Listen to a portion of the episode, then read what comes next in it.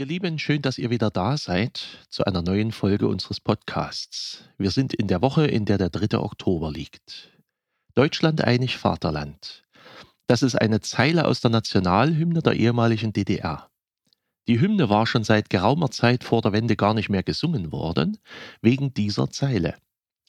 Und trotzdem vergaßen die Menschen diese Zeile nicht und sie wurde zur Losung für das Ende der DDR. Nach der Öffnung der innerdeutschen Grenze im November 89 wurde Deutschland einig Vaterland schnell zu einem viel genutzten Ruf auf vielen Demonstrationen. Das ist eine interessante Fügung, wie diese eine Zeile plötzlich aktuell wurde.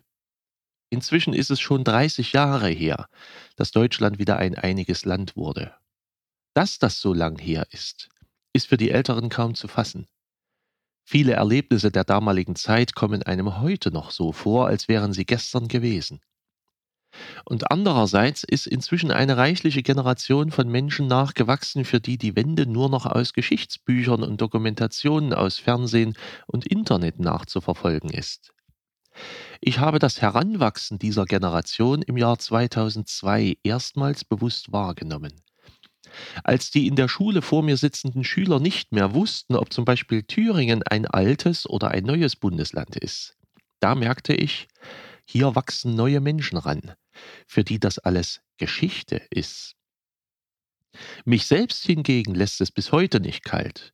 Wenn ich die ehemalige Grenze überquere, ganz gleich, ob dies im Vogtland ist oder bei Meiningen, Herleshausen oder Marienborn oder an anderen ehemaligen Übergängen. Früher waren die unerreichbar. Und heute können sie oft sogar ohne Tempolimit überquert werden. Ich werde das Staunen über die verschwundene innerdeutsche Grenze wohl nie verlieren. Für den Monat Oktober haben wir einen Bibelspruch aus dem Propheten Jeremia. Er passt zum Thema. Suchet der Stadt Bestes und betet für sie zum Herrn, denn wenn es ihr wohl geht, so geht es euch auch wohl. Jeremias Worte waren wohl gewählt. Sie waren für Leute bestimmt, die kriegsbedingt aus Jerusalem nach Babylon verschleppt worden waren. Und dort mussten sie neu Fuß fassen. Und ihnen schrieb Jeremia diesen Satz, Suchet der Stadt Bestes und betet für sie zum Herrn, denn wenn es ihr wohl geht, so geht es euch auch wohl. Dieser Satz war eigentlich eine große Zumutung.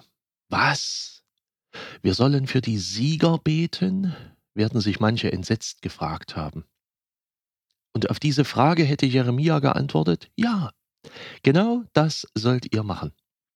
Es mag ein fremdes Land sein. Es mag sogar ein feindliches Land sein. Es mag das Land sein, das euren Tempel verbrannt und eure Hauptstadt platt gemacht hat. Und trotzdem ist euer eigenes Wohlergehen an das Wohl dieses fremden Landes gebunden. Also geht auf dieses Land zu. Es ist das Land, in dem ihr für lange Zeit wohnen werdet. Das war eine bittere Pille. Aber die Verschleppten taten das. Sie befolgten den Rat. Und es entstand eine jüdische Kolonie im fernen Babylon, die für lange Zeit Bestand hatte und die für das geistliche Werden des Judentums sehr wichtig wurde.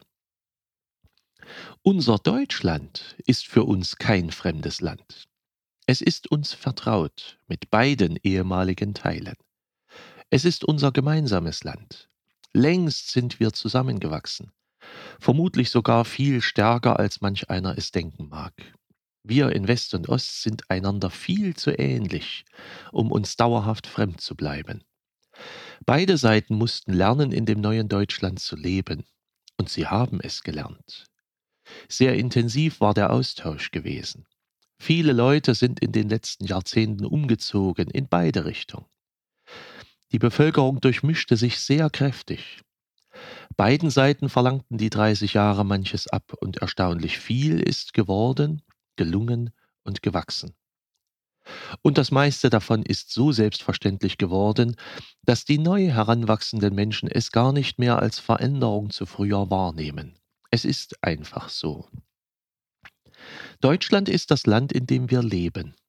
Es ist kein feindliches Land, sondern unser Vaterland, in dem wir unsere Muttersprache sprechen gelernt haben. Es ist unsere Heimat. Und so viel Patriotismus sei erlaubt, dieses Land ist es wert, dass wir das Beste dieses Landes suchen, für unser Land beten, für unser Land denken, arbeiten und uns für dieses Land einsetzen. Viele Leute würden sich wünschen, mit so vielen Chancen, so viel Freiheit, so viel Wohlstand zu leben. Mögen Sie alle einen gesegneten 3. Oktober haben. Ihr Pfarrer Schurig.